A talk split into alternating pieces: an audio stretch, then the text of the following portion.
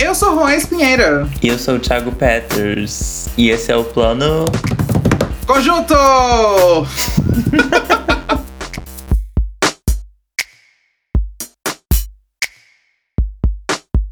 Oi, gente! Voltamos com mais um episódio.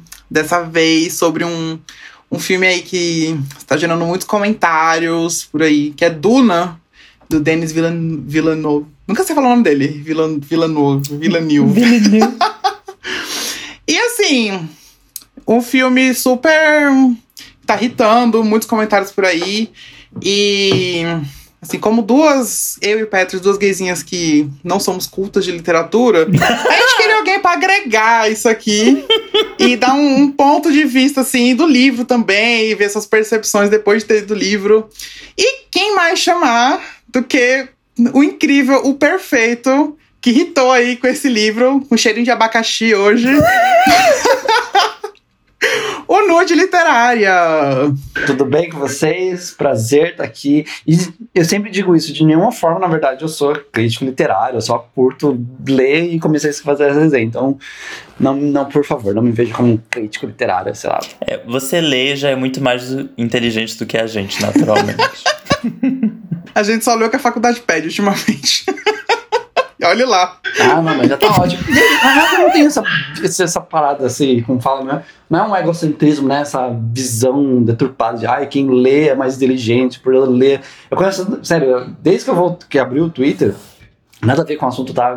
Mas desde que eu abri o Twitter, conheci muita gente, tipo, que lê, que se diz leitora, tipo, escreve tudo errado. E e tá tudo bem, sabe? A questão é, tipo, ler é legal e tal, mas ler não te faz mais inteligente, não te faz mais culto. É, e sim você viver a vida, gozar pra caramba. isso a gente sabe que você faz muito bem. e é isso, galera. Pra quem não conhece o Nude, Litera o Nude Literária, é, hitou aí um, uns, umas semanas atrás no Twitter, né? Pelo livro Duna, né? Ele tem um eu acho assim, a didática, a didática assim, do, do nude literário eu acho incrível. Eu acho que ninguém melhor pra incentivar a leitura do que o nude literário. um perfil que publica nudes ao lado de livros e resenhas. Por didática você quer dizer rola, né? É isso. É claro, também. Tá tudo, tá tudo envolvido. As pessoas me falam assim, ah, é porque eu tô te seguindo você por conta do conteúdo. Eu falei, ah, que conteúdo? Você mesmo fica querendo ver rola, né? o tamanho do conteúdo. V vamos, vamos ser sinceros, também é um, é um dos conteúdos.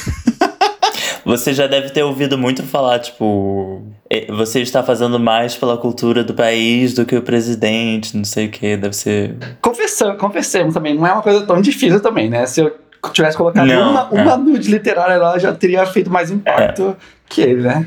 Acho que até eu e Juan contribuímos mais para a cultura do Brasil.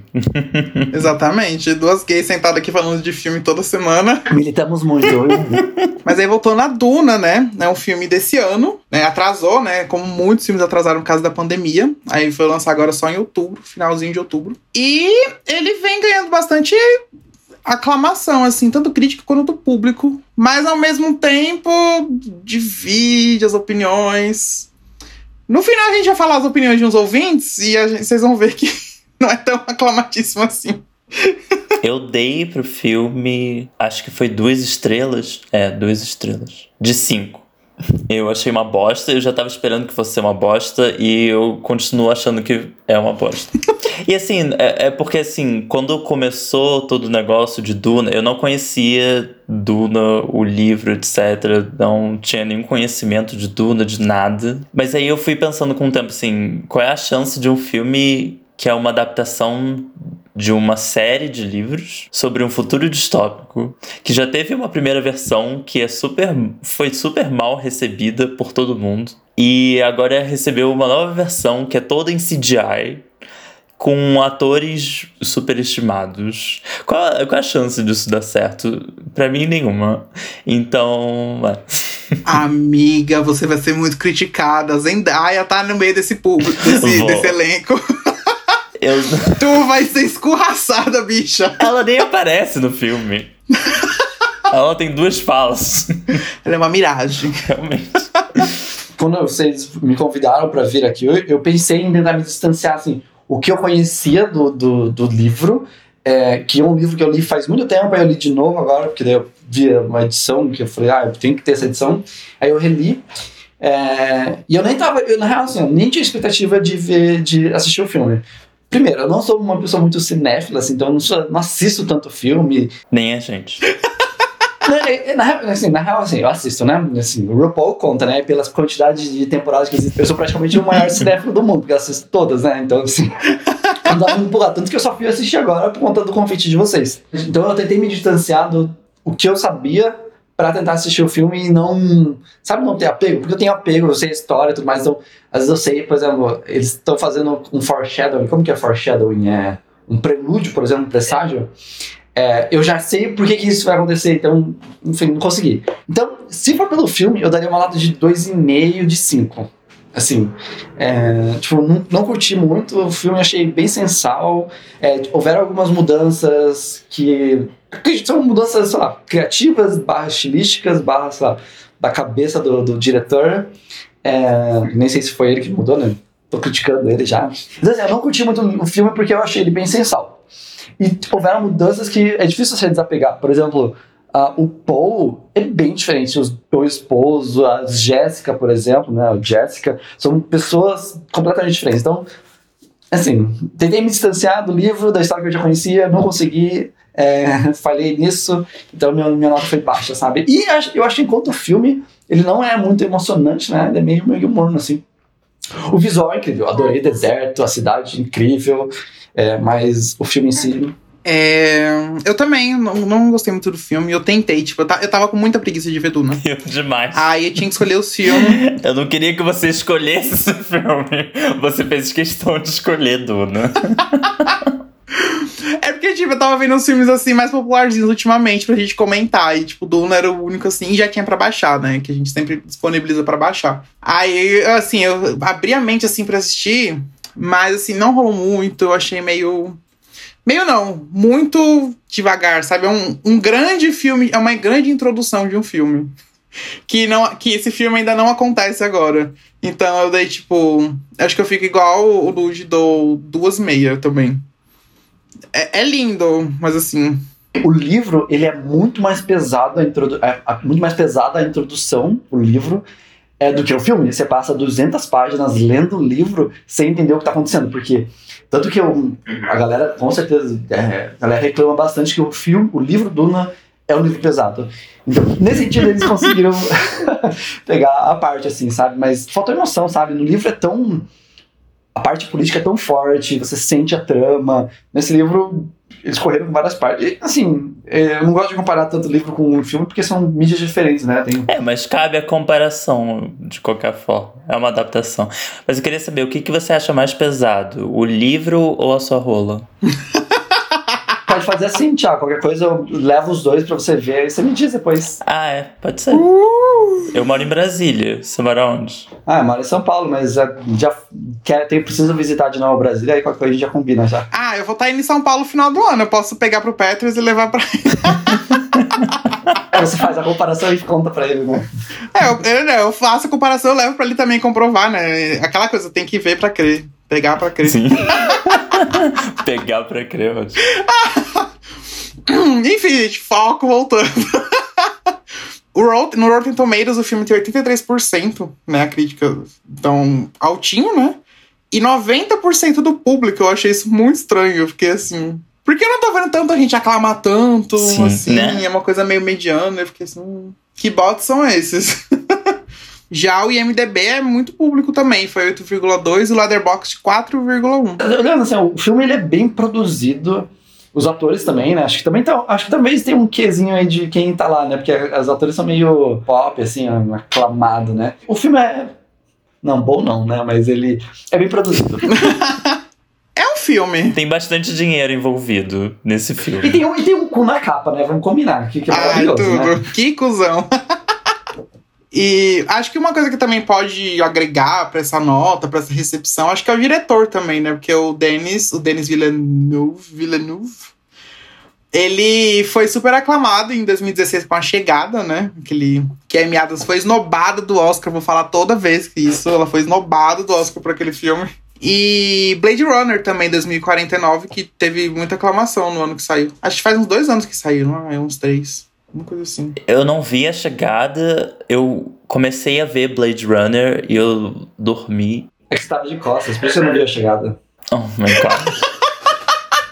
É, não, mas Blade Runner, é, eu não sabia que era do mesmo diretor, mas fez muito sentido porque as cores e a ambientação e tudo é muito parecido.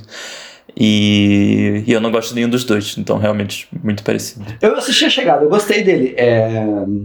Mas faz muito, na verdade faz muito tempo que eu assisti ele, né? Quer dizer, nem sei quando que é, mas minha memória é meio ruim, assim. É, inclusive acho que o Villen- o Villeneuve ele é bem assim de adaptação, né? Porque se eu não me engano, a chegada também de livro. Blade Runner já tem uma, uma primeira versão em filme Sim. também, então assim, Ele ele gosta de reciclar, né? recicla mal, né? Adora reciclar mal. Mas aí começa, né? Essa odisseia de duas horas e meia. Fiquei assustado, gente. A minha, minha frase desse programa é: gente, um filme de duas horas e meia na era do streaming, como é que pode? Na era do TikTok, né? Mas eu curti, na real, assim, quando eu soube que, era duas horas, que, era- que eram duas horas mesmo, eu fiquei feliz, na real, porque o meu medo, se fosse uma. Imagina, se fosse um livro, de, um filme de uma hora, uma hora e meia, é, ia ficar. já foi mega corrido. Eu acho que esse, o livro daria, assim, se fosse bem feito e tal, teria hum, facilmente uns quatro filmes, sabe? Três filmes, assim, pra contar a história. Fiquei feliz nesse sentido. Contudo, depois que eu assisti, eu falei assim, ai, não. Eu assisti a versão do David Lynch de 84 e, tipo, pelo que eu entendi, ele conta o primeiro livro todo no filme. E tem 2 horas e 10, se eu não me engano. E a- diferença pra esse filme é que eles cortam na metade, né? Tanto é que o filme mesmo se chama Duna Parte 1. Então, pra ter mais tempo de explorar. Mas assim. Ai, os maiores problemas do filme.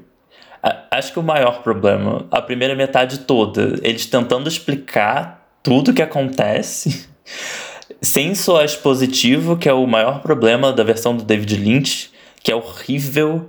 Porque, assim, é, na versão do David Lynch, eles botam até a narração do pensamento dos personagens. Eles estão parados e eles botam assim, tipo, uau, meu filho vai morrer. É, tipo, é muito ruim. E em termos de roteiro, mas esse filme deu pra ver que foi muita adaptação, porque eles falavam muitas coisas que soavam muito importantes, mas quem não tem conhecimento nenhum de Duna parecia uma coisa muito perdida, tipo, velho, do que, que eles estão falando? Eu fiquei muito perdido na primeira metade do filme. Pra mim, nada fez muito sentido, assim. Parecia importante, mas vazio. Você falou da parada dispositiva e é uma coisa que, por exemplo, falando, né, eu não entendo muito de. de não, assi- não assisto muito filme. É, pra mim, eu assisto filme de terror porque eu gosto de levar susto. Amo. Foda-se a história, sabe? E, só que, por exemplo, uma coisa que eu odeio, eu odeio no livro também, é quando eles começam a narrar. Então, o Duna já começa com uma narração sobre a história. Nossa, que ódio que eu tenho disso. Tem tantas maneiras de você fazer isso, sabe? De fazer uma maneira decente. E eles narram muito. E no, no livro Duna, que é uma crítica, não tem praticamente nada de narração no sentido de exposição, assim. Ah, é o planeta, é, você está em Arrakis, que é 10 mil anos no futuro, blá blá. Não tem nada disso. E é, uma, e é um problema, né, do livro, problema, né, do livro, é, porque a galera fica muito perdida. É, mas no filme ter isso, assim, ter esses... Abrir, abrir com narração, puta, fiquei, já fiquei... É. Não, o, a, a versão do David Lynch é muito pior, porque, tipo, os primeiros 20 segundos é uma mulher falando diretamente pra câmera, explicando tudo. É muito expositivo. Tipo, esse, é isso que vai acontecer ao longo do filme. Tipo, na versão de 2021 é um pouco mais natural, entre aspas, porque é uma, é uma narração da, da Zendaya, se não me engano. Tudo isso no livro não explica nada. E tem muita coisa que eles deixaram de fora. Por exemplo, aquele piá estranho lá que acho que era. É, Como que ele tinha? Tinha uma pintinha na- na- no lábio, que é todo careca, Uhum. tem uma cara super feia, assim, parece o. Ele não parece aquele cara do, do Power Rangers, o, o que fica comandando os Power Rangers? Como que é o nome dele? Ai, eu esqueci, mas eu sei o que você tá falando. Ele é uma categoria especial de seres humanos, chamado Mentate, que são seres humanos que têm capacidade super uma capacidade quase como se fosse computador. Por quê? Ou em, 2000, em 10 mil eh, teve uma guerra, robôs entre humanos, e aí os robôs perderam e os humanos decretaram uma ordem que eles chamam de Bíblia Laranja, não me acho que é, é Orange Bible, né? Bí- Bíblia Laranja. Aí eles decretaram uma, uma ordem que não poderia mais ter computadores que simulassem os humanos. O fato de existir computador super inteligente ah, reduziu ou impediu o crescimento, né, a evolução dos seres humanos. Aí eles falaram assim, agora a gente vai começar a desenvolver os humanos para os humanos serem como computadores. Aí eles criaram uma nova ordem chamada os Mentates, que são pessoas incrivelmente inteligentes que têm é, capacidade mental de computadores. Então a hora que ele vira o olhinho lá, que fica com o olhinho branco, é que ele tá fazendo a calculação, o cálculo dele. E o Paul, ele é treinado para virar isso, só que não mostra nada. É, mostra lá o Paul, por exemplo, no, acho que é só na segunda metade do livro, na verdade, que ele descobre ou ele começa a perceber que ele é o potencial escolhido.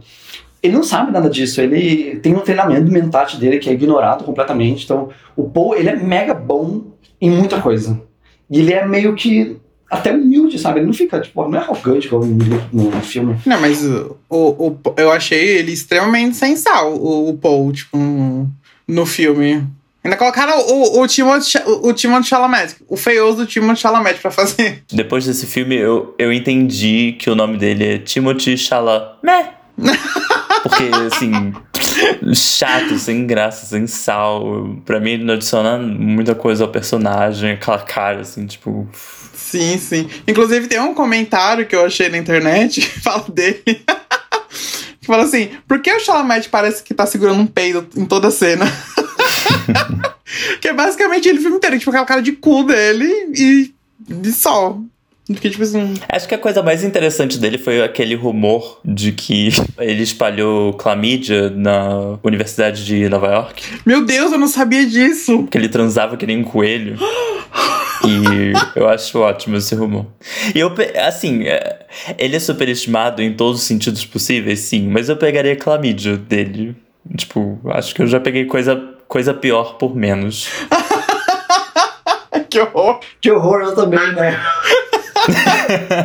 e voltando também a essa parte de narração, né, que vocês falaram, eu acho que é muito de de filme adaptar as coisas meio épicas, né? Eu lembro de Senhor dos Anéis, que Senhor dos Anéis é cheio de narração. Inclusive, os filmes começam com a narração da, da Galadriel, né? Sobre os anéis e tal. Eu acho assim, que na época caiu muito bem a narração. Ó. E ainda mais a, a Kate Blanchett fazendo a narração, eu acho que é tudo. Ai, mas hoje em dia, acho que é meio ultrapassado, né? Fazer esse tipo de coisa. Ah, eu, se eu me lembro, que faz muito tempo que eu assisti Senhor dos Anéis, se eu me lembro também, ele é bem feito com visuais legais, tipo, você sabe, você entra na história. Agora, por exemplo, uhum. hoje, imagina você fazer narração igual Star Wars, por exemplo, com as letrinhas subindo, assim. Ninguém vai ler. Não funciona. E assim, essa intro, eu, ela meio que serve para situar o espectador, mas para mim, tipo, eu que não, não conhecia nada da história, não acrescentou em nada, sinceramente. A, a, primeira hora do filme que a gente quer pra gente. aquela assinatura de um, de um tratado do império que vai governar agora, Araques, Arrakis, sei lá e que o, que o Paul ele tem um poder lá, e a mãe dele também, ela manda aquela velha lá botar a mão na caixa. E eu fiquei tipo assim, tá, ok, eu entendi. Vocês querem introduzir, vocês querem introduzir a gente no universo, mas assim, é. eu não estou querendo ser introduzido nele porque eu não estou gostando. Eu tava tipo assim. eu não sei se eu quero continuar assistindo isso.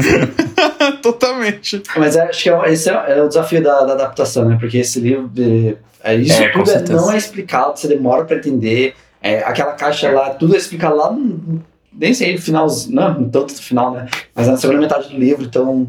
Putz, imagino que isso deva ser difícil. Imagina para você começar um livro sem explicar. Um livro, não, um filme sem explicar nada. Então eu vejo que tem essa. É, não é, não é, é um, quase um paradoxo, sabe? Um dilema, na verdade, que, ele, que, que o cara vai enfrentar na hora de adaptar, sabe? É, mas às vezes eu penso, tipo, às vezes só não faz, sabe?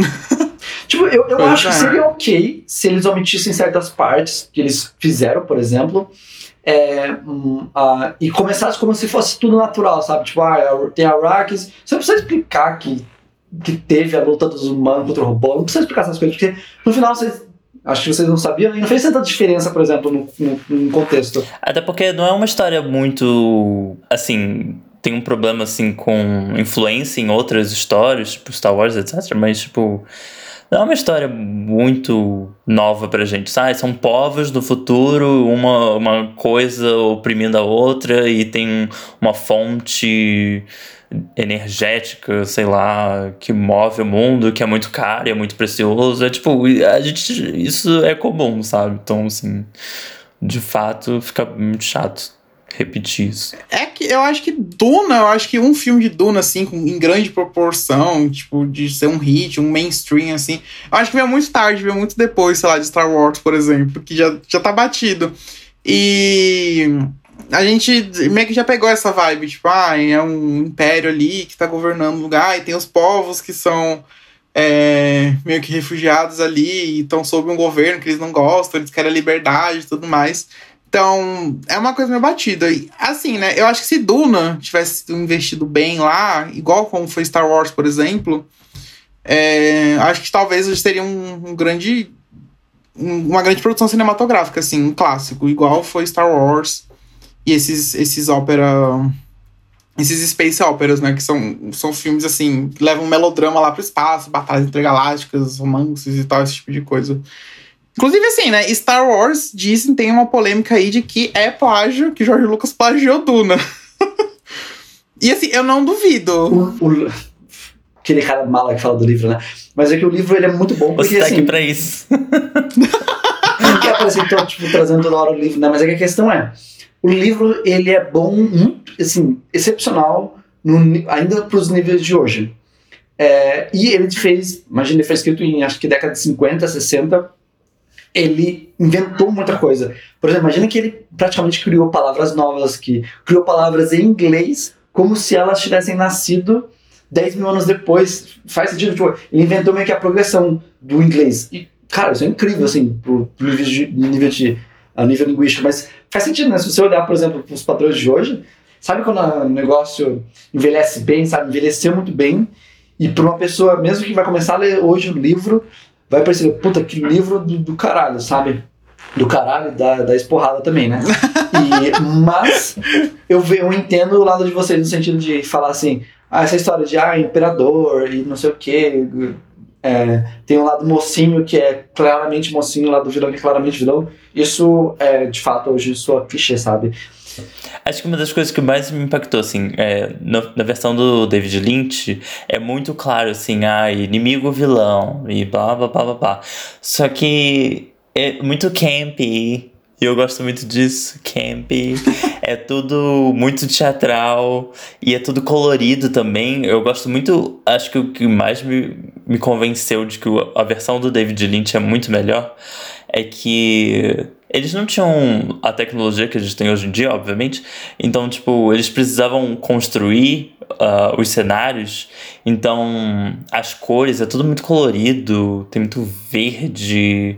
É, para cada personagem tem uma cor específica. A única coisa horrível é que aquele escudo que eles têm é, é uma coisa quadrada, muito mal feita, mas enfim, 84. É, mas de resto, assim, é muito muito bem feito. A maquiagem, aquela bruxa que é bruxa, não sei se é bruxa, mas na legenda tava bruxa. Quando o Paul coloca a mão na caixa e ele sente dor e blá blá blá.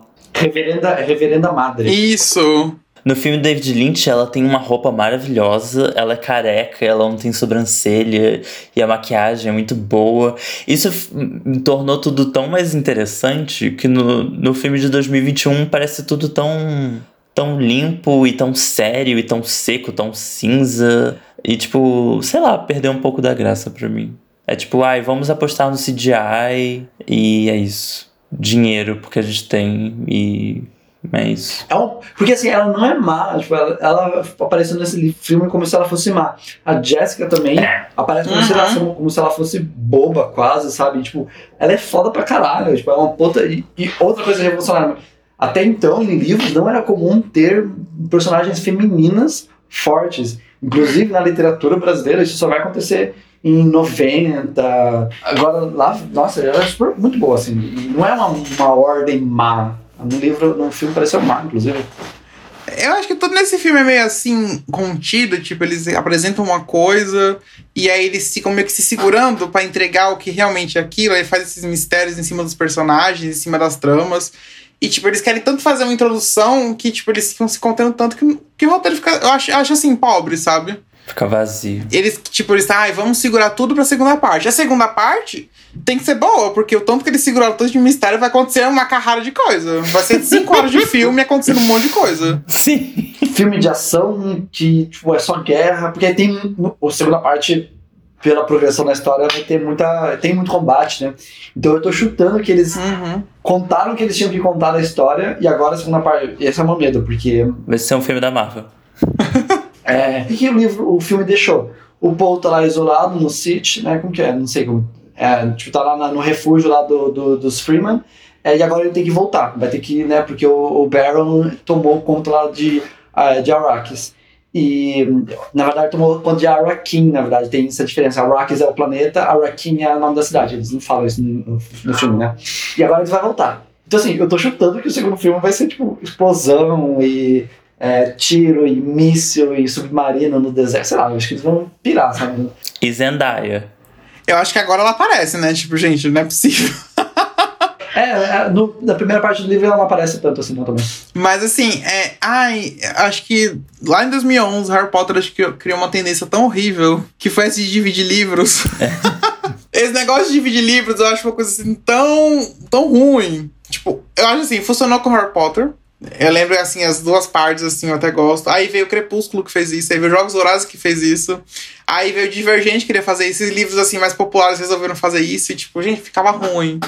Ficou ruim. Vendo Duna, eu lembrei muito do que eu senti vendo Jogos Vorazes, o A Esperança. Que foi a primeira parte, uma coisa, tipo, muito monótona. Muita introdução.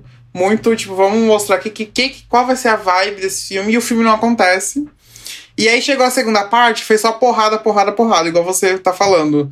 Que, tipo, você acha que vai ser a segunda parte vai ser isso, tem medo de ser isso. E, tipo, eu também acho que provavelmente vai ser alguma coisa assim. Por que, que eu me baseei nessa suposição assim? Porque eles cortaram várias partes importantes é, do, da- dessa primeira parte, dessa, dessa primeira etapa, né? Desse primeiro filme. E assim, não sobra, a não ser que eles vão introduzir do nada isso, mas não sobra muita coisa pra contar na segunda parte. Quer dizer, tem muita coisa ainda, né? Por exemplo, o que é, quem são os Bene Gesserit, né? Tem toda essa trama aqui por trás, que no livro, nossa, é, nossa, é incrível, assim, tipo, é assim, ó, lindo de se, de se, de se ver, né? De se ler. Aí já no livro, já no filme, eu não vi que eles exploraram tanto nesse sentido, sabe? Então, por isso que a minha suposição é que eles já setaram o cenário, assim, ó, ó Paul escolhido, a Baron tomou conta e existe Bene Gesserit que tem o poder da voz e é isso que eles fazem. No livro eles fazem bem mais, né? Mas é isso. Agora, vamos batalhar. E tem, tipo, milhares de livros, né? Então, assim, eles podem estender isso eternamente. Já pensou cada livro duas partes? Meu Deus. O livro, isso, é- isso é legal do livro. Assim, o livro ele é, deixa muitas la- lacunas, é, lacunas em aberto assim para quem quiser ler depois, sabe? E inclusive para vocês saberem, o livro original, o primeiro livro, é contado pela visão da futura esposa do Paul. Eu- cada, cada, cada capítulo conta uma parte porque ela tá meio que documentando a vida do Paul, porque o Paul tem um, um livro chamado Messias, né? E a, o, o, o Frank, que, que tá super empolgado com coisa. O Frank, ele queria contar os perigos de você acreditar no Messias. E o Paul é esse Messias. Então, Paul, na verdade, não é o bom, bom não necessariamente o bonzinho, sabe? Ele tem essa dualidade no, no livro também. É, e aí é contado, a, cada capítulo é aberto pela Irulan, que é a, que é a esposa do Paul, que tá documentando a vida do Paul. Isso é um tropo também muito batido no narrativamente. Que é tipo, o escolhido. Não, mas aí que é a história. Na verdade, é- acredita-se que ele é o escolhido, mas na verdade o próprio livro conta que ele não é escolhido, que é uma ilusão das pessoas, porque as pessoas acreditam que ele é o escolhido. Eu acho que no filme também eles dão a entender isso de certa forma, né? Que, tipo, eles não têm certeza se é ele mesmo. É, no- no- porque a, a ideia do Frank é denunciar o Messias, tanto que existe o Messias de Duna, que daí o povo vira poderoso. Não, é poderoso, tipo, ele tem influência, ele é um mentate, tipo assim, ele tem capacidade. Antes de ele ir para Arrakis, é, no, no livro, ele estuda como ser um supercomputador. Essa parte toda ignorada. Que a mãe dele começa a treinar ele, porque a mãe dele sabe que ele vai ser. ah, sabe não, né? Mas está maquiando, ma, ma, maquinando para que ele seja o Messias no, no futuro. Então é isso, né, gente? Vila Nova aí, cuidado aí com as suas adaptações, tá, tá pecando. Eu achei uma coisa muito legal que é, eles estavam apresentando planetas, sei lá, mas apareceu Get Eye Prime e é o nome do primeiro álbum da Grimes e eu fiquei tipo, meu Deus. E aí eu fui reassistir uma, uma entrevista dela que ela fala de, tipo, cada álbum dela. E aí ela fala que foi inspirado em Duna e blá blá blá, o, o, o álbum dela como se fosse, tipo, a trilha sonora, assim, do, do livro. Eu não consigo parar. Não sei se vocês estão assistindo Canada's Drag Race, mas não, eh, na minha cabeça tá a Pythia o tempo todo falando: Honey, this is the apocalypse, baby. Porque ela fez a Grimes no Snatch Game. Ah, foi muito bom. é. Ah, gente, e fazer um álbum com esse nome na cara da Grimes, né? Então. sim, sim. Eu também, eu também vi uma coisa super engraçada. Na verdade, eu pensei, gente, que o Nude ele fez sucesso com o Dune. E Dune é um anagrama pra nude, gente. Já perceberam isso? Como combina? Eu já percebi e completamente unrelated, na verdade. Assim, tipo, foi completamente ao acaso, mas depois eu, aí me mandaram isso e eu falei, nossa, gente, é verdade. Mentira, eu devia, eu falar, não, foi tudo planejado. É, foi uma estratégia de marketing. É, mas na verdade o que eu ia falar, eu falei isso ah, super aleatório. Mas o que eu ia falar, na verdade, é que, tipo, antes do, do, Villeneuve, do Villeneuve pensar. falo- Tô falando Villeneuve, nem sei se é. Do Lynch, do Lynch fazer a versão, tinha um diretor lá em 70 que ele ia fazer uma versão de Dune, que é o chileno Alejandro Jodorowsky. E, tipo assim, eu queria muito ver um Duna feito por ele. Porque esse diretor é simplesmente insano. Eu vi um filme pra faculdade dele, A Montanha, a Montanha Sagrada. E é tipo assim, ele é um diretor surrealista. Então é uma coisa assim muito louca. É, mu é muito colorido e, tipo, muito. Parece um sonho, outra hora é uma realidade. É uma coisa muito louca. E, tipo, na internet você encontra é, o plano de arte que eles iam fazer pro filme e tal. O filme. Ia ser assim, um orçamento gigante, um filme gigante, aí cancelaram e passaram pro Lynch depois. Mas assim, eu queria muito ter visto Duna na- nas mãos dele. Eu acho que seria uma experiência interessante. Ou passaram pro Lynch depois foi ótimo. Tipo, ai, quem. É agora. Passar pro David Ei, Lynch. manda pro Lynch! Manda o Lynch. Essa coisa sem sentido, manda pro Lynch! É, o mais próximo de surrealista que tem, dá o David Lynch. Quem é alguém tão surrealista quanto o Jodorowsky, mas que não é tão surrealista? O Lynch, manda pra ele. É, exatamente. E, não, as notas do, da versão do David Lynch são horríveis. Tipo, no. Eu vi que ele tem 2,7, né? No Letterboxd é tipo isso. No MDB, tipo 6. Rotten Tomatoes, a crítica é tipo 40%. E, tipo, as maiores críticas em relação à versão do David Lynch é que é muito expositivo, que é obviamente.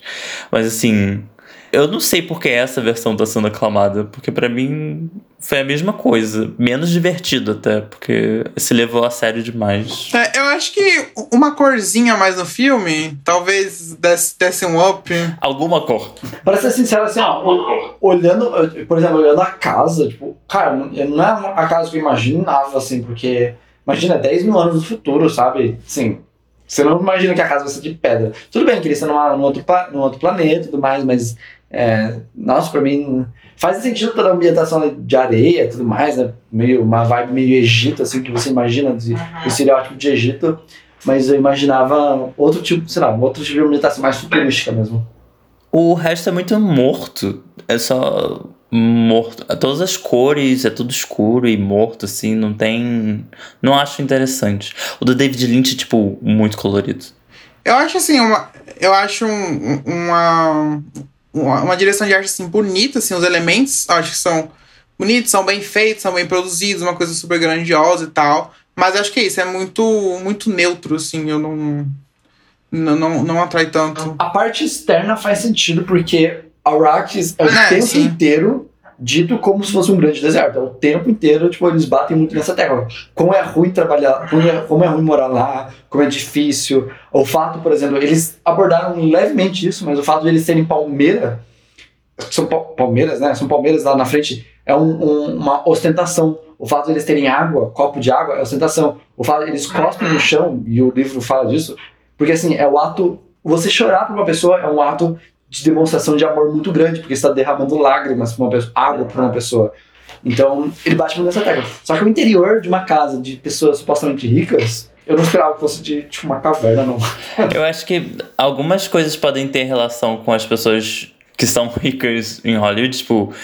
a casa, sei lá, da Kim Kardashian é muito minimalista, é só um espaço muito grande, sem nada. Eu odeio minimalismo, odeio minimalismo. Ah, eu adoro. Gente, e os cu gigantes lá no meio do deserto? eu, e, assim, eu fiquei super animado assim, quando um foi começar a aparecer, que eu pensei, agora vai começar, agora a porra, a porra vai ficar louca. E não ficou. Sim. É, não, mas assim, eu, eu, eu, fiquei muito agradecido que a primeira minhoca apareceu. Eu fiquei, nossa, vamos. I'm here for it. Eu tô aqui pra isso, gente. Tô aqui pra ver. Eu vi no pôster aquele cuzão gigante, eu quero ver. Sou suspeito pra falar porque eu gosto de ver minhoca, né? Mas eu, eu tava esperando ver ela inteira. eu queria, acho que ver o, uma versão meio documentário Discovery Channel sobre como as minhocas se acasalam. Como que é? Com um pouquinho de History Channel, talvez porque é uma coisa alienígena. Seria tudo. Acho que é mais interessante que esse filme. Assim, ó, tenho certeza, se vocês pesquisarem, sei lá, GayTube da vida vai ter alguma, algum pornô com os, os vermes de túnel. Ai, que horror! O, o, cu do cara fazendo fishing, assim, vai ser tipo o, a boca da minhoca, assim. Cer Nossa, certeza. Mas, tipo, ele é um cu e uma pica aplicado em uma coisa só, acoplado, né? Então, tipo, faz sentido. Uhum. E aí, ela, essas, minho essas esses minhocões aí, esses cuzões gigantes, eles eles. Foi o que mais me fez remeter a Star Wars. A, a ver que Star Wars foi um plágiozinho ali de Duna. Porque vocês lembram do Retorno de Jedi? Que tem o, um deserto também, cheio de dunas. E aí tem um bicho assim no chão. Acho que é no chão, faz muito tempo que eu não vejo o Retorno de Jedi. E ele é tipo assim, redondo também, a boca redondona e tem uns dentão assim também, igual o, o, os, os vermes de Duna. Gente, eu nunca vi Star Wars na minha vida. Não acredito. Não vende livro, tu não vê, né, safada? Nunca vi, eu vou até pesquisar. Tem verme lá também? Star Wars só vale a pena os primeiros três primeiros filmes. Acho que o resto. É, vê o episódio 4, 5, 6. Nossa, gente, parece um, parece um pinto isso aqui, não parece um cu, parece um. Nossa, que coisa feia, caramba. Parece, é, parece Duna mesmo. Tem até um site que compara vários elementos assim.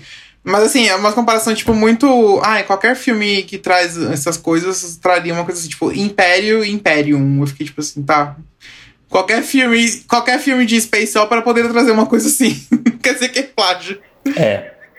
Mas o, que eu fiquei muito cismado, e é porque eu acho que em inglês faz mais sentido, é que em Duna é voice e Star Wars é force. Voice force, voice force, voice force. Ficou muito parecido. É verdade. Até compara, né, aquelas, aquelas senhorinhas lá, aquelas bruxas com, com Jedi também, tem essa comparação. Mas aí, ouvintes, fala pra gente. Você acha que Star Wars foi um plágio descarado de Duna ou não? Foi só coincidência? Que o George Lucas um dia acordou com todas essas ideias parecidas. Você tem mais alguma coisa pra falar no, do filme? Não, não, não, não gozaria pelo filme. Minha nota final. pelo livro, sim. Pelo filme, não. Eu também compartilho da mesma opinião. Então posta lá, manda só no, manda só no dia literário pra mim, daí eu posto lá no perfil. Pode deixar, eu mandarei. Um, um, ou uma foto ou um vídeo. Vou pensar como eu vou estar inspirado. Mas, o, o, livro realmente é muito bom. Assim, o livro, é, assim, é, porque assim, o, o, este ano né, eu comecei a estudar mais livros do ponto de vista linguístico deles. E Duna apareceu como um critério muito. Um critério não, uma seleção muito forte por conta disso. E. Um, porque assim, eu não sou tão fã de ficção científica, né? Uh, mas. Uh, então casou tudo, ornou, todas as estrelas alinharam e. que foi? e agora, partindo para os comentários dos nossos ouvintes que eles mandaram pra gente. E assim, eu quando tava vendo a, as respostas chegando, eu fiquei meio assustado antes de ver o filme. Porque assim, negativos. a Alice Aquino só comentou assim: é ruim. O Gustavo Lira, beijo, Gustavo. Achei um saco, uma viagem total. e o Eduardo Ítalo. Inclusive, entre, gente, arroba Eduardo Ítalo é um perfil que ele faz um monte de críticas legais sobre filmes e séries também, e algumas listas super bacanas. Falou assim: um dos piores filmes do ano. E o Eduardo Ítalo, eu vi que ele deu 2 de 10 pro filme. Eu fiquei assim. Na nossa, na nossa contagem aqui é basicamente uma estrela de 10. Eu fiquei assim, gente, deve ser horrível. e, e a Elo falou assim: É, eu gostei, amigos. Porém, o filme acabou, nada acontece feijoada, sabe? Gostei de ser inserida no universo novo, interessado em tentar ler o livro. Interessado em tentar ler o livro. Será que vai ser que nem a Saga Gold? Que nunca acabou? é 3,7 estrelinhas. E pelo amor, o nome do Salvador do Universo é Pau. Não podia ter um nomezinho mais impactante? Eu também acho isso. Eu vi muitos comentários sobre isso, tipo, um universo no futuro e blá blá blá blá blá, e o nome do cara é Paul. Tipo.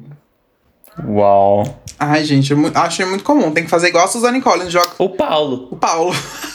Paulinho. Tem que fazer igual a Suzanne Collins Jogos Vorazes, gente. Katniss, Pita, é Cohen, Snow. Gente, tem que ser assim. Só faltou ter um Jake, um, sei lá, um. Adam. John. John. E a prima, a, a prima do Peters, beijo, Vitória, perfeita. Volte pra um feat com a gente de novo, pois eu adoro. Eu quase saí do cinema na primeira hora de filme, até falei com o Murilo: se essa merda continuar assim, eu vou ralar. Mas depois melhora. Só a Zendaya no filme que é quase fake news. Realmente, gente. todo, o, todos os trailers que tem de Duna tem praticamente todas as cenas que a Zendaya aparece. Foi tipo a Drew Barrymore em Pânico. Sim! Né? Tipo, venderam demais. Tipo, vai ter a Drew Barrymore, ela morre nos 10 primeiros minutos. Aham. Uhum. Mas sempre tem a Zendaya, eu não tenho. Eu não, sei, eu não acompanho, né? Tanto. Por que ela é tão famosa? A, Zen, a, o, o, o Timothy é praticamente Calm Bar Name. Foi assim que ele fez sucesso e é isso, aí nasceu daí. Um filme bem mais ou menos também. Agora Zendaya, tipo, tá da Disney, né? Ela fazendo ritmo com a Bella Thorne, que eu adoro também. Então faz filme ruim. E ruim bom. E aí depois ela, aí ela pegou mais sucesso mesmo com Euforia, que é a série da HBO. E aí que ela, que ela desbancou mesmo. Indicação não, ganhou M por causa de Euforia e tal. E ela tô. E ela assim. E assim, ela tá sempre dando close aí, belíssima, aparecendo nas premiações, desfiles, esse tipo de coisa. Eventos, então. Ganhou hype. Anotado. E outra seguidora nossa falou assim: a Nalu, Nalu arroba Nalu Rolim. A Ana, ela, ela, literalmente estudou comigo quando a gente tinha 5 anos de idade, na creche. Meu Deus! Né, e a bichinha falou que ia mandar um áudio hoje na hora do almoço trabalho, coitada. Acho que o, o capitalismo acabou com ela, que ela não mandou nada. Sumiu. Ela falou assim que o Hans, Hans, Zimmer, Hans, Zimmer, Hans Zimmer é um gênio, né? O cara da trilha sonora. Tem mil comentários e sentimentos sobre esse filme. Não li o livro ainda, mas a trilha sonora de fato se destacou de maneira surreal para mim. É a trilha sonora, eu acho ela bem, bem marcante, assim, no filme. Acho que ela ajuda. É... Comentários da internet. Experienciei o filme em 4D porque esqueci de beber água e assisti completamente desidratado. E não é tão ruim se você tiver a fim de encarar a cor laranja e não sentir um pico de emoção por duas horas e meia.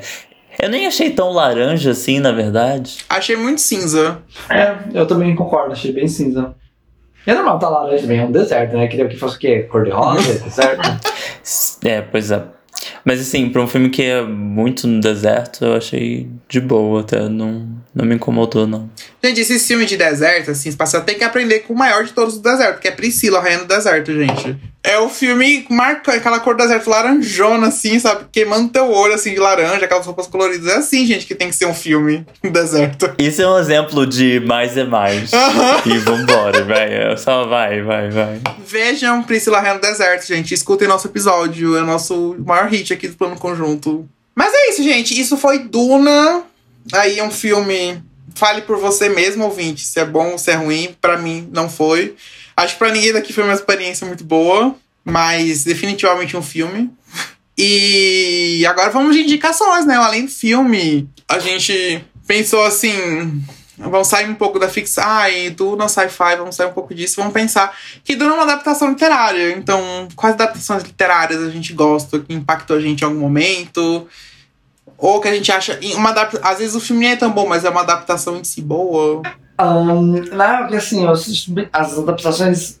Eu tenho muitas decepções de adaptações literárias, na real. Então, o, o que eu trouxe, na verdade, eu trouxe filmes meio aleatórios que eu gosto de ver, e é isso, assim. Filmes e minisséries também, né? Tem a. Que é Love, Ro é, Love, Death and Robots, ou Love, Robots and Death, não lembro agora a ordem. Acho que é Love, Death and Robots. É, que é do, do, da Netflix, e ele é meio sci-fi, né? Então.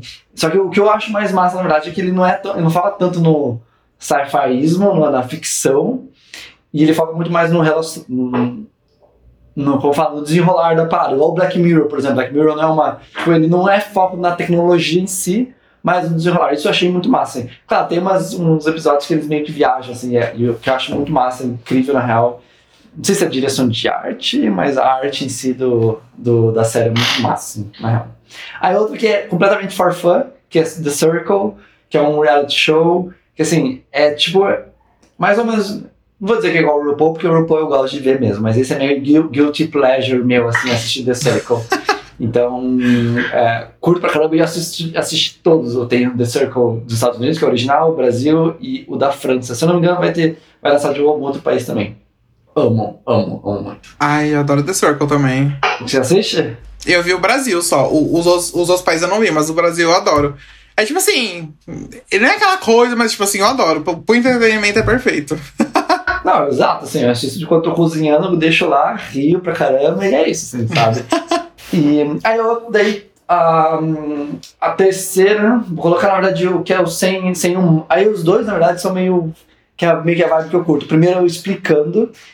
Se não me engano, é da Vox. Não lembro agora a empresa que, que organiza, que é, mas é tipo um barra documentário, mas de coisas que não são um cara de documentário. Então ele explica, por exemplo, um, sobre consumismo, ele fala sobre diamante, sobre coisa de reciclagem. Isso, isso eu acho muito legal, assim. Então é, um, é uma vibe documentário. Sabe documentário de, de YouTube, que é tipo um entretenimento? Então, cara, é muito legal. Uhum. E o último, só pra fechar, uh, é uma série, talvez, minissérie, mas não é de ficção, chamada 100 Humanos. Então eles pegam 100 humanos e eles ficam fazendo testes 100 humanos, né? 100 pessoas.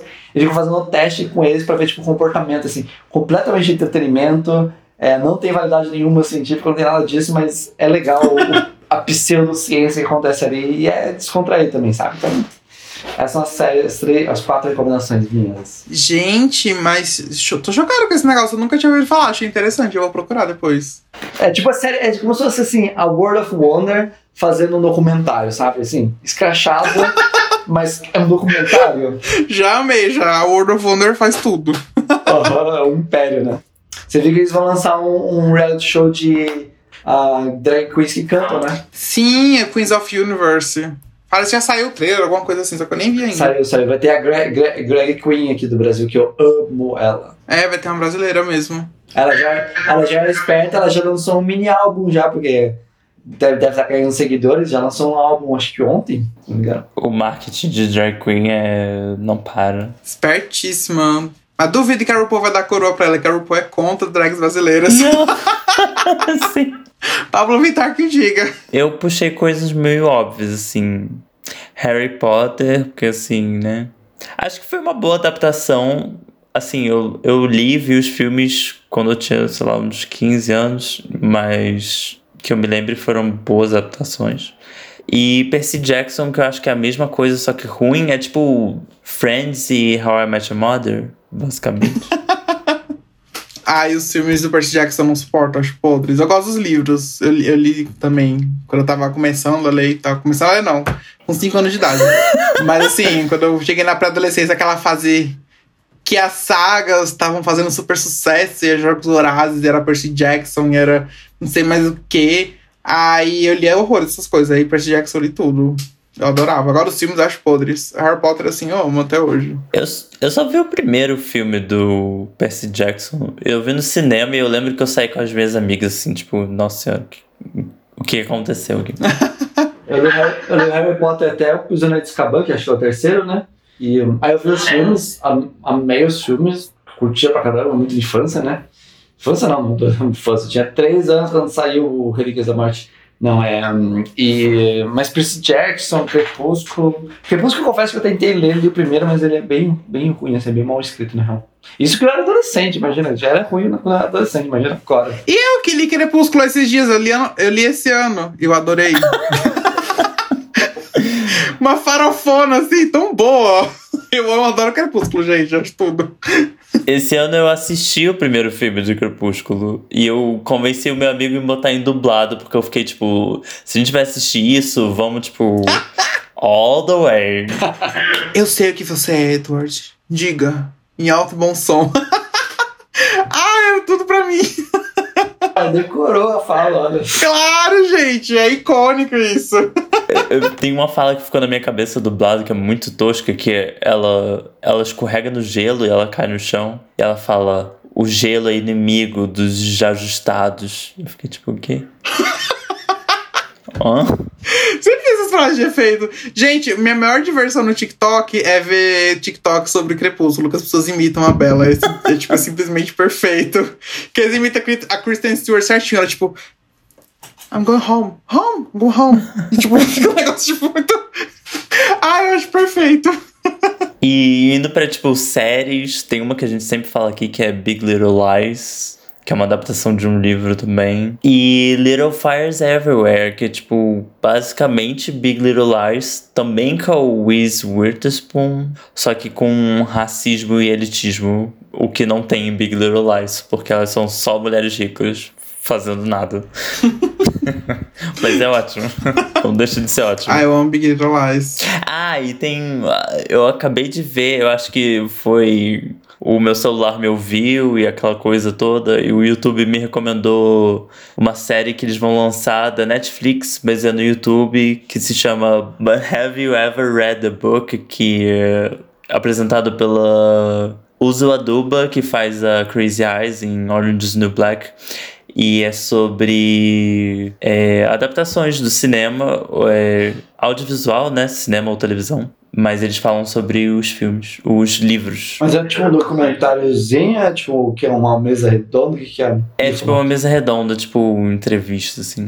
Ah, que legal. Pareceu interessante. Ah, gente, eu vou indicar aqui o de sempre, Garota Exemplar, gente. Eu amo essa adaptação, acho perfeito. Eu amo o livro e eu amo o filme também, eu acho que adaptou super bem. David Fincher faz tudo, como sempre. E tem outra também, é uma minissérie da HBO, Sharp Objects, que é do livro Objetos Cortantes, também da Gillian Flynn, né, que é a autora de Garota Exemplar. E eu gosto muito, então, é, para quem gosta assim de um suspense psicológico, uma coisa meio familiar, uma coisa meio tipo de relações, assim, eu acho super interessante os, os dois. Eu acho que são muito bem adaptados, eu acho super legais. Outro também é, é adaptado de HQ, que eu amo, amo, amo, amo. É Atômica, que é com a Charlize Theron interpretando uma espiã é, americana fodona na, na Guerra Fria. Eu acho, assim, tudo de bom. O filme se passa na Rússia e tem uma trilha sonora muito punk rock, anos 80. É muito bom. Eu adoro, eu adoro, adoro Atômica, gente. Então vejam, adaptada de uma HQ. Tá, eu vou indicar mais um, mais um. Que é. É The Hunting of Hill House, gente. Acho que muita gente já deve ter visto. Mas se não viu, veja, é da Netflix. É uma, é uma minissérie de terror, né? Do. Acho que é do Mike Flanagan. Flanagan, acho que é, do, é, acho que é Mike Flanagan. E é muito bom. Ele é a adaptação de um livro da Shirley, da Shirley Jackson, né? The Hunting of Hill House, acho que é da década de 50. E, tipo, todo mundo aclama super esse livro. E tem vários, tem vários filmes e tal. Tem um até que eu vou ter que estudar pro meu TCC, que é um filme de horror queer e tal. É, mas a adaptação de, da Netflix, da, da minissérie da Netflix é muito boa. Eu gosto bastante. É super instigante. E, tipo, dá um medinho, tem uns sustos. E, mas também tem uma história super interessante, uma narrativa super profunda, assim, familiar. É muito legal, muito bom, muito bom mesmo. Indo para indicações dos nossos ouvintes, a Amanda indicou Jogos Vorazes. E que a única coisa que eu sei de Jogos Vorazes é que eu assisti o primeiro filme no cinema e eu dormi, que eu achei muito chato. então, não sei. Assim, gente, vejam em chamas, vejam primeiro e depois vejam em chamas, a esperança não precisa, que é ruim. Mas em chamas eu acho tudo, eu acho uma, acho uma adaptação perfeita, tipo, eles conseguiram levar totalmente a essência do livro pro filme, tipo, muito bem, tipo, em um filme só, não precisou fazer essa divisão toda, ouviu, Denis Villeneuve? Não precisou dividir o, o, o livro em dois levar pro cinema, é muito bom, eu adoro. E a Sara Viana recomendou As Vantagens de Ser Invisível. Que eu vi o filme. É tipo o Tumblr, né?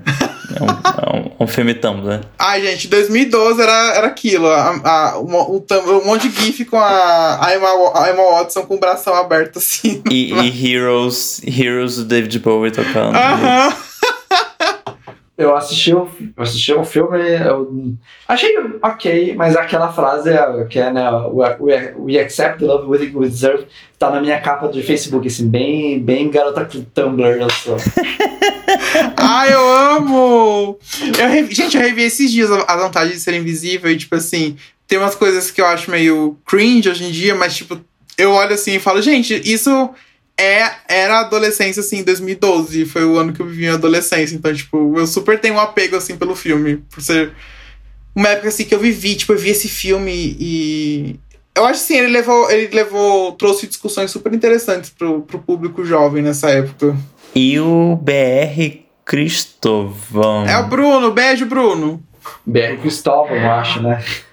Cristovan. Ah, tá. Tudo bem, vocês têm uma uma pessoa que é leitora aqui perto de vocês. Vamos pra isso. Né? Que bom que temos um intelectual aqui pra ajudar a gente. É, ele recomendou Conversas Entre Amigos, série em produção, então ainda não foi lançado. Uhum. É, eu não, não conhecia esse, esse daí. Você conhece, Nude, ou esse livro? Não. Deve ser contemporâneo de crises de jovens. Deve ser. É a mesma, se eu não me engano, é a mesma autora do. Da, que, fe- que serviu de base para adaptação Normal People, que é uma série também. Uma minissérie, se eu não me engano. Então tem essa, tem essa vibe relações. Então é isso, gente. Esse foi Duna. Esse foi o Nude Literário aqui com a gente, fazendo participação, agregando super aqui na nossa discussão sobre o filme e o livro também. E muito obrigado, Nude, por ter disponibilizado, disponibilizado seu tempinho, sexta-feira de noite ainda. Olha só, a gente É, já tá sextando, fazendo várias coisas. É, não, pessoal, super grato. A parada do Ninja é uma parada pra ser, tipo, divertida. Quer dizer, não pra ser divertida, é pra ser pornográfica mesmo. né? Divertido. Mas virou uma parada meio divertida também, então é legal, é legal interagir com a galera. Me mandem suas nudes literárias que eu publico. E mandem mensagem pra mim, né? Nude, arroba nude literário, eu não tenho muito segredo. No link- no LinkedIn eu ia falar. Me, me contratem, né? É, tá no, no Twitter e no Instagram. Gente do céu, ser só o plano conjunto lá, baixando no, no Nude Literário. É, então é isso, Nude. Um beijo e até mais. Então é isso, galera. Esse foi mais um episódio do Plano Conjunto. Hoje com Nude Literário. Amanhã, quem sabe, com você, ouvinte. A gente adora fazer feats. Então, se um dia você quiser gravar alguma coisa com a gente, você pode falar. Ou então você pode também mandar um áudio falando o que você achou do filme que a gente vai comentar. A gente é super receptivo, você vê que a gente leu vários. Ah, Eu amei que esse episódio teve várias pessoas que mandaram opiniões, filmes. Sim. Vocês fizeram tudo, gente. Obrigado. E a gente, a gente fala aqui no episódio. Se vocês quiserem que fale seu nome, a gente fala. Se não quiser também, a gente se respeita sigilo. Que nem o nude. É, igual o Nude, que super sigilo também. Então é isso, gente. Então, pra vocês mandarem as coisas pra gente, sigam a gente nas redes sociais, arroba plano.conjunto no Instagram e arroba planocongcast no Twitter. É, e fiquem por dentro das redes sociais pra vocês votarem nas enquetes e escolherem os filmes de cada semana. Pra vocês saberem, é, verem nossos posts de curiosidades dos filmes que a gente fala. Verem o Além do Filme não perder nada. Interagirem com a gente também, super importante. A gente ama. E também votar no filme que vai ser o tema do nosso próximo episódio. O filme que vence fica disponível no nosso drive plano acessível, legendado para vocês assistirem.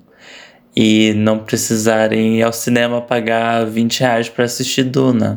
E escutem a gente nas principais plataformas de streaming, como o Spotify, Apple Podcasts, Deezer, onde vocês escutam os seus podcasts. E é isso, gente. Um beijo, até o próximo episódio. E fiquem com Deus. Fiquem com Deus. Uma boa semana. eu, não sei- eu não sabia o que falar semana fica com Deus. É isso, gente. Uma boa semana pra vocês. Espero que vocês tenham gostado. Vemos nos próximos- Nos vemos no próximo episódio. Especialzíssimo. Especial também. Sobre um certo filme aí. Uma certa atriz. Mas é isso, gente. E se quiserem também, podem mandar nudes pro Nude Literário, que ele super recebe. E pra gente também. É, a gente também pode avaliar essas coisas. Beijo. Beijo!